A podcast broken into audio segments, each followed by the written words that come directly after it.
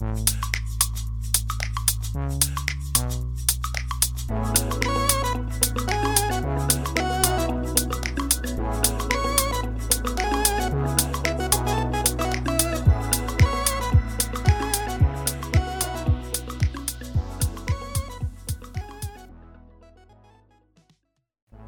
迎收听日本排球腿光部，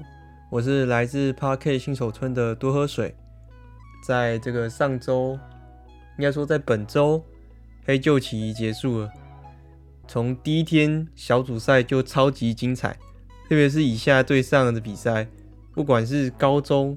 大学对到 V 联盟的队伍，都能明显看出这三个不同阶段的日本排球的差别。高中的便是这种很纯粹啊，稳定中发亮这种原始。虽然在这个战术节奏上的变化跟拦网上的技巧都相对的比较低，但是在防守的粘着力上真的是不会输。特别在拼劲啊跟奋斗的那种感觉，那种画面上传达给我的很强烈的这种感觉。在这个 V 联盟的队伍对上高中队伍的比赛的时候，可以看出来高中队伍非常努力的接球、接球再接球，然后再等到这个有效反击的这个时间点的这样的一个节奏，所以大多上看起来还是处于落后的阶段。而大学队伍则是在战术上变化多了很多，尽管只是从高中到大学这个小小的一个跨阶段。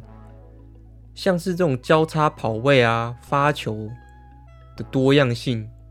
甚至比起 V 联盟队伍还要多。在这几天预赛的时候，不管是男排还是女排，大学队伍造成 V 联盟队伍很多的威胁。其实，在看大学队伍跟 V 联盟队伍的对局的时候，就感觉已经没有在怕的。虽然，嗯、不能说高中的感觉有在怕，但是。有一点平起平坐的感觉吗？在运用更多的针对性的发球，然后多变的这种战术去应对 V 联盟，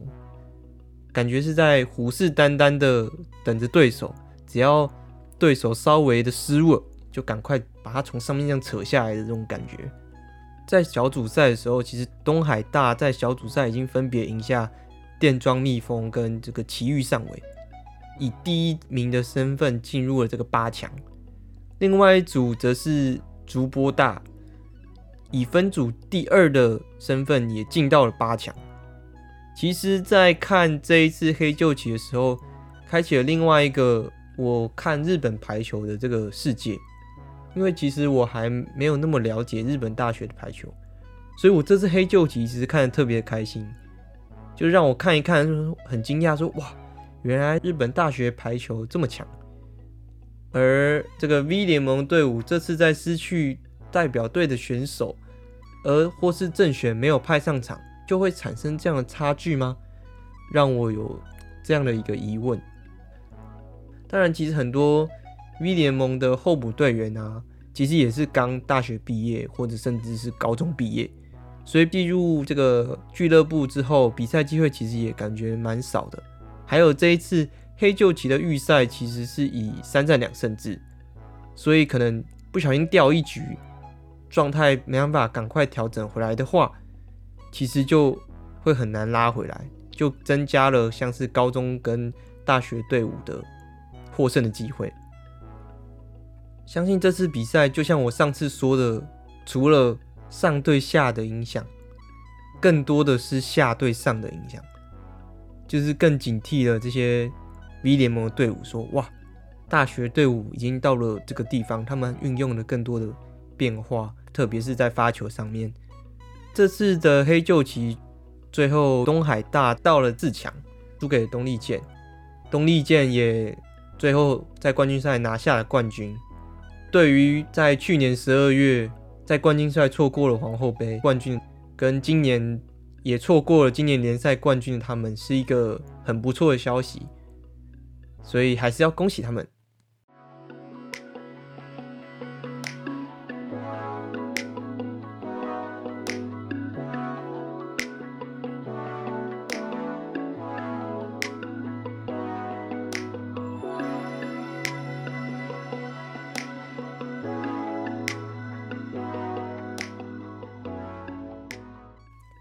随着黑旧节结束，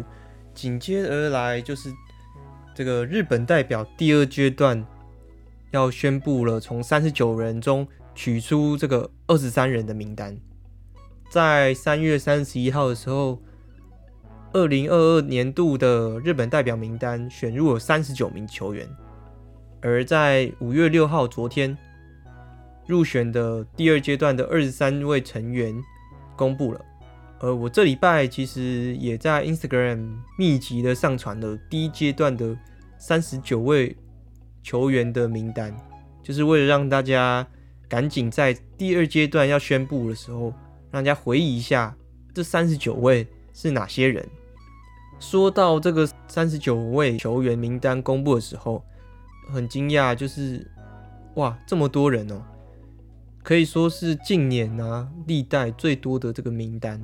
上一次入选这么多选手名单的时间点，已经到了这个一三年伦敦奥运之后了。然后在这个一六年里约奥运之后。教练换成了这个中田久美，一七年的名单也差不多就只有三十位入选，一直直到东京奥运的时候也都是差不多这个人数，直到这次换回了曾国教练，选入了这么多选手，然后当然另外一个原因是今年的国际赛撞齐了，虽然很多大赛似乎有一点变数。但是当时的时候还没有，所以就选入了这么多人。当时也说要选入两队，呃，要组最后要组成两队。当时除了这个很多人之外，这次的名单的号码，所有的选手都是按照年龄去排定的，除了几位东京奥运的核心成员跟一些新秀，像是这边最可以提到的就是人气王古贺塞纳。在名单刚公布的记者会的时候，真锅教练唯一单独提到的选手也就只有古贺。他说了邀请古贺要成为这个这一次的日本女排队长的事情，也有提到了他背号的故事，就是他问他说要不要从二号换成三号啊？说是因为是原本的日本代表王牌木村沙织的背号。当时日古贺是说，他对背号其实没有什么意见。其他的还有就是像是东京奥运成员石川真佑、Momiaki 跟山田二千华，还有这个林琴奈，没有依照年龄去排定号码。石川真佑是四号，然后 Momiaki 是十二号，林琴奈是十五号，山田二千华是十九号。这个号码往前提的感觉是对前一次奥运成员的尊重吗？但是曾国教练说，对于所有三十九位的成员都是同样期待的。回到这个五月六号，昨天第二波选手名单公布的这个时间点，最后三十九位之中选了二十三位，相信看到名单的人会有些震惊。我也是，但我们待会再来聊这个名单的事情。先来聊聊曾国教练对于这次队伍的核心跟方针吧。这次加入一个蛮特别的制度，嗯、他们叫做安德拉朱，哎，他们是法文，然后意思是环境的样子。曾国教练提到说，在巴黎奥运的这个准备的期间，因为东京奥运延后了一年，所以时间。在这样的情况下，单就教练团是不够的，所以请了这个伦敦奥运时期的原日本代表成员的十二位，就是作为辅助球员的一些咨询对象。这样的豪华阵容作为选手们的这个辅助员，让他们给予这些选手建议，也会参与这些选手的一些合宿的训练。一起思考如何变强，然后相信对于选手也是不错刺激。因为曾国教练希望透过这个刚刚所说的说到的安德拉九，透过这样整体环境的共同营造，去为了在这个巴黎奥运得牌，先是出场，然后再是得牌为目标这样的这个全体战的这样的方针这样子。而这些安德拉酒这一个的成员的十二个成员，大家相信大家一定听过，当然是包括前日本代表王牌木村沙织，还有前一代的举球员竹下江家，还有新锅里沙等等。当时在直播的时候，看到这些球员，看到这些伦敦奥运时的成员。一字排开的时候，实在是很兴奋，说哇，好久没有看到这样的成员，所有都在了。他们这一代球员可是就是日本女排近年的高峰了，然后很多其实都很久没有看到了。这次在这样的方针之下，让我感觉到这种传承的感觉，一个既有话题性，又是一个很新颖的做法。是希望可以看到，就是选手与这些安德拉酒的互动的一些画面。而这次队伍的战术核心，真锅教练提到说有几个重点。首先是发球，日本队本身在拦网的高度上跟身高上就已经蛮吃亏，所以排球在进行的流程之中。在拦网之前的发球就显得更重要了。如果听不太懂，可能应该是说，就你想想，如果在这个拦网强度不强的情况之下，你发了一个简单的发球过去，对手绝对是轻易的直接组织进攻，你拦网也拦不住。所以就应该将这个针对性往前提，我们从发球开始，让别人没办法轻易的进攻。然后我们也可以去简比较简单的去进行拦网。曾国教练在看了过往的发球数据的时候，发现发球果然日本队在世界排名中是比较弱的。说到发球不够强，就让我想到了黑旧旗的比赛。V 联盟的队伍在发球针对上跟变化上，似乎还比起大学队伍还得差。从联盟中似乎也能看出这个倾向，虽然这季的发球的变化已经有变多了，但似乎还是不太够。除了发球之外，曾国教练提到还有就是接发球，还有连接力防守，要成为失分最少的队伍，跟团结力最强队伍。剩下这几个其实都可以看出。是一个要超级强化防守的这个队伍，这让我想起了这一季的久光 Springs，从发球连接到拦网到防守，还有提到了在攻击层面的速度，为了达到这么有效快速的攻击，需要进一步提升防守等级，保持速度排球的品质。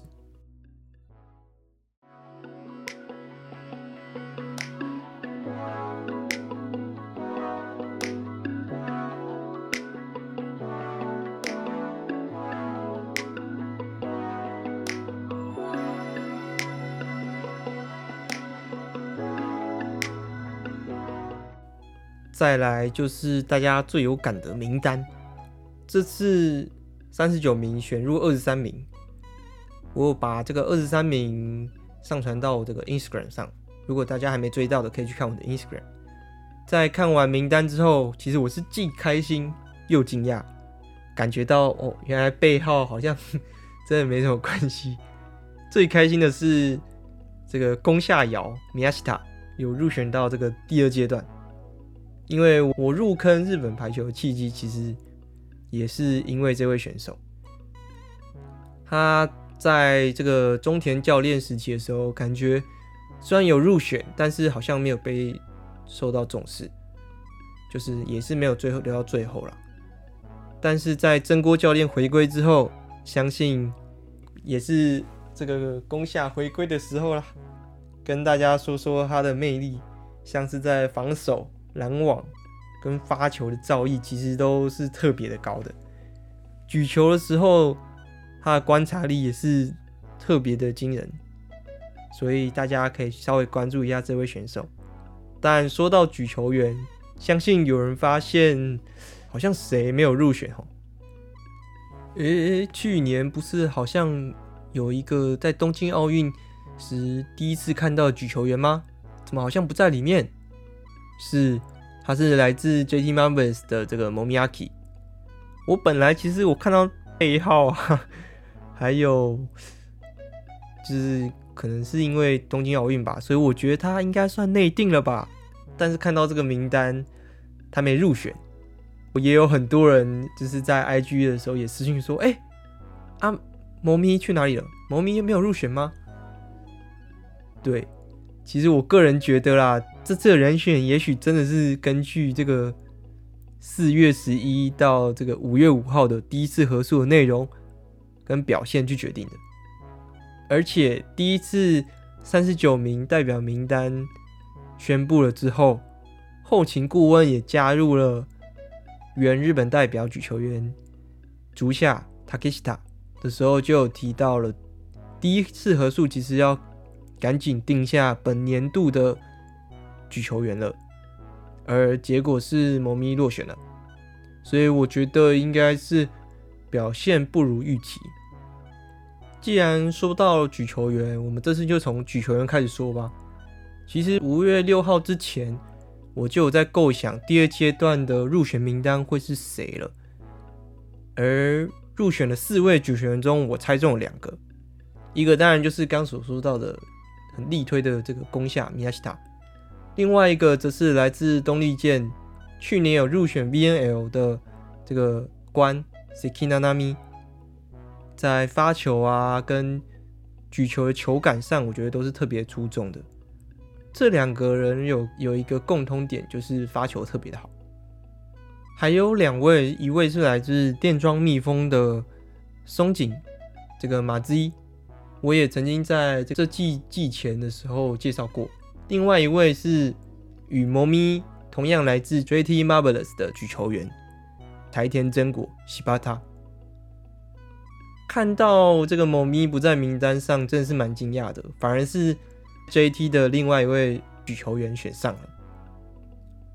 而这次也是这个柴田西巴塔第一次入选。说来，在这一季的联赛上，柴田上的时间也真的是比较多。如果要说柴田的特别的地方的话，我觉得是特别的稳定。就算目前队伍是被压制的，也能做出比较正确的选择，不会让情况变得更糟。简单来说，就是不容易崩，可以扛住这个压力。而另外一位举球员这个松井，我反而觉得他是四位举球员之中最不稳定的，但是他的特色也蛮明显的，就是他应该是个性最开朗，然后企图心特别明显的一位选手，所以他也有他的优势。而身高比较高的举球员剩下了第一个推荐的攻下，其他三位举球员身高差不多都是一百七十，这样是否代表攻下特别重要呢？让我们期待最后的举球员是谁。再来是自由人的部分，自由人总共入选三个，而我猜不能说猜中，而跟我心中想的。所选的一样的有中两个，第一位果然跟我想的一样，是这个一号的 Yamagishi Akane 三岸，他是这次年纪最长的，然后来自这个埼玉上尾。这次入选的原因，没有入选这个 Kobata 的原因，我觉得三岸的强项是这个接球范围十分的广阔。他在这季联赛接发球的球数超过八百颗，在这么多的情况下，接发的成功率还是来到了联赛的第十一名。八百颗是怎么样的数字呢？一般来说，对上接发球的选手被针对的也差不多是接到六百颗，一般的选手没有被针对的，差不多来到四百多。可以说是比一般的选手接多了快两倍，夸张啊！好像球会自动吸到他那边一样。另外两位都是首次入选，其中一位如我预想中一样入选的是这个福留美惠 Fukutome，来自电装蜜蜂。我个人觉得他是属于接扣型的自由人，在接扣上的选位特别的好，然后是一个年轻、等级也特相当、等级也相当高的选手。另外一位则是这个 NEC 红火箭的小岛火鸡吗？他这一季在 NEC 主要作为接发球自由人，特别是跟队伍的接发阵型的时候，配合的算蛮好的。虽然我个人其中一个推的自由人是这个纪录胜利者的花井没有进，但我个人觉得这三位选手。是都蛮不错的，不同类型的都有。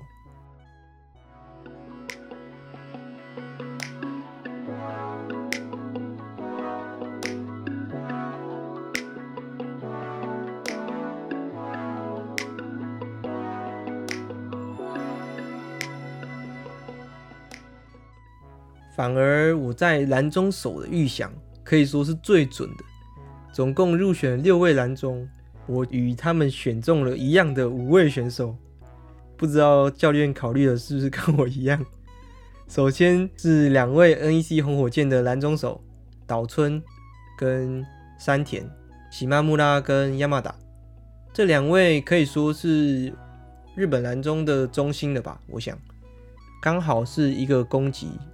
然后一个防守，再来是新兴的攻击型蓝中。来自久光 Springs 的冰松蛤妈妈子，在这一季季末的时候，其实突然感受到他的急速成长，整个爆发出来，体格上其实跟上一季也差蛮多的，整个精实了起来吧。我觉得大家可以去看一下，个人期待是他在代表中的成长，所以我觉得，我先说，我觉得他应该会在最终的名单里面。再是这个同样世代的另外两位拦中手，一个是东丽健的小川艾里娜 Ogawa，跟电装蜜蜂的横田 Yokoda。我觉得他们其实也是风格比较相近的选手，身高差不多都是快要一百八，所以他们应该是代表队中的一个竞争对手。我想，所以我个人的名单里面我是没有选到这个横田 Yokoda 的。最后一位是本次最年轻入选的选手，同样是来自电装蜜蜂的马野七奈未阿萨诺。去年才在春高出场的他，本季在季赛中出场了不少次，然后这次就选入代表。身高是一百八十三，是这次代表中第二高的存在，第一高是这个亚麻达山田。第二高是他，第三是这个西马木拉岛村，一百八十二。最后来到竞争最激烈的这个边攻手，目前在这个日本代表中没有纯举队的情况下，这边的选择其实就影响着队伍攻击的核心。不同的选手，整个队伍可能就会有不同的风格，所以多样性的选择很重要。我在排自己心中最佳阵容的时候，也是这么去想的。最后我选出的阵容，在边攻手这里可以说是有一半是吻合的，像是古贺跟石川就不用说了，三号跟四号都有入选。再是这个林琴奈还要西跟本季的日本联赛 MVP 久光 Springs 的井上爱里沙伊诺威。到这边应该都是比较稳定，然后跟比较想象会入选的这个人选。再来，我考虑的是攻击层面的攻击手，一个来自是日本アステモ的大久保欧贝福弓哈维，他是 我们叫哈维好了，他是混血，然后他是对于后排攻击。我想是特别期待的，毕竟他在后排攻击的数据，本季其实是高过古赫的。虽然他有那种季赛比较不稳定的感觉，就是季赛表现其实还是比较偏不稳定的感觉，但是毕竟还在筛选中，所以我觉得应该是没问题。另外一位则是目前在美国大学排球界的公布米亚贝，在 YouTube 其实可以看到他在美国大学的联盟里面的这个比赛，在攻击层面的魄力跟面对拦网很有余力的这种感觉，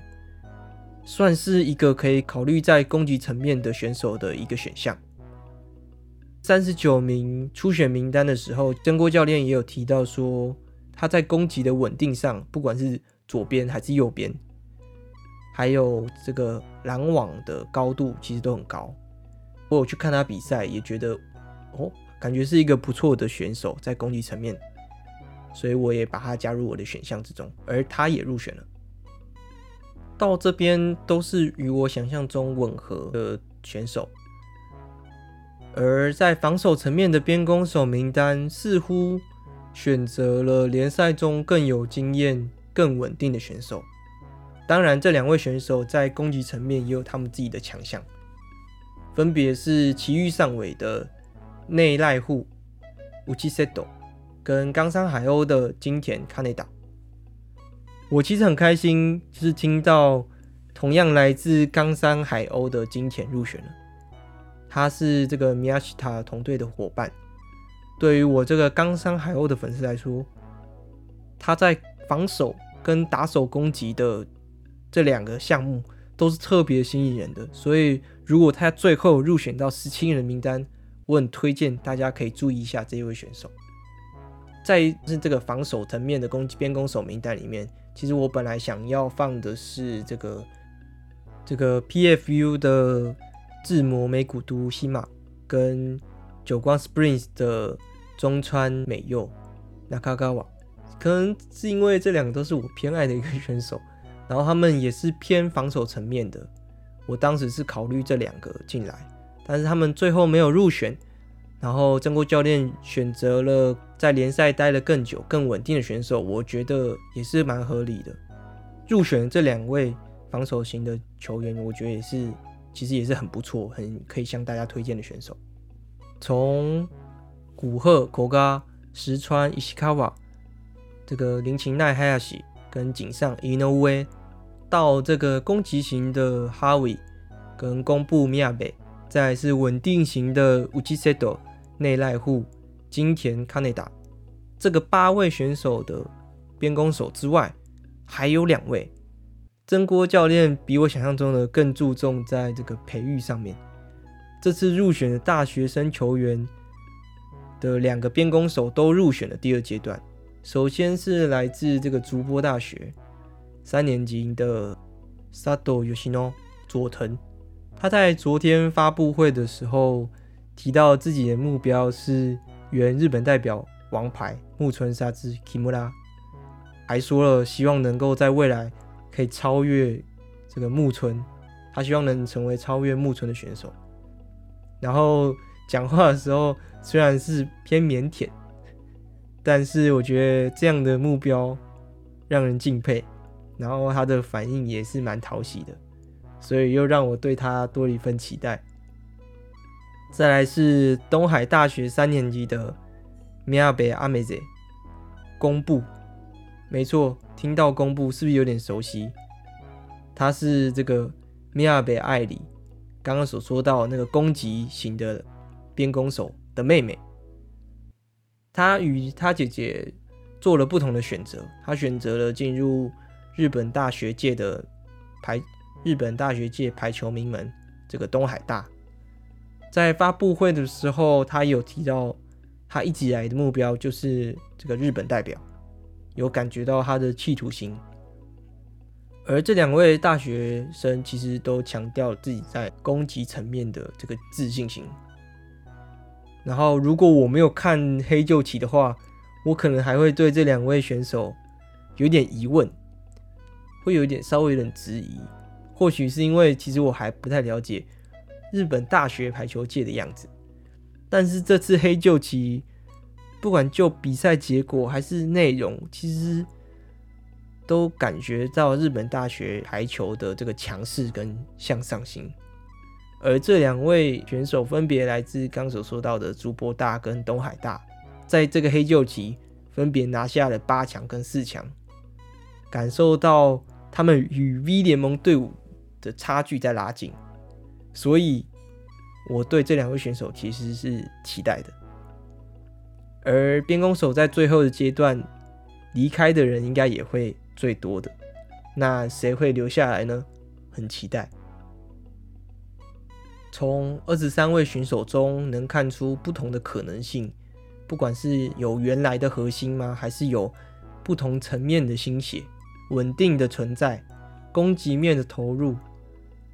谁会成为最后入选的十七人呢？让我们继续看下去。谢谢收听本周的日本排球腿光部，我是来自 Park 新手村的多喝水，我们下周见，拜拜。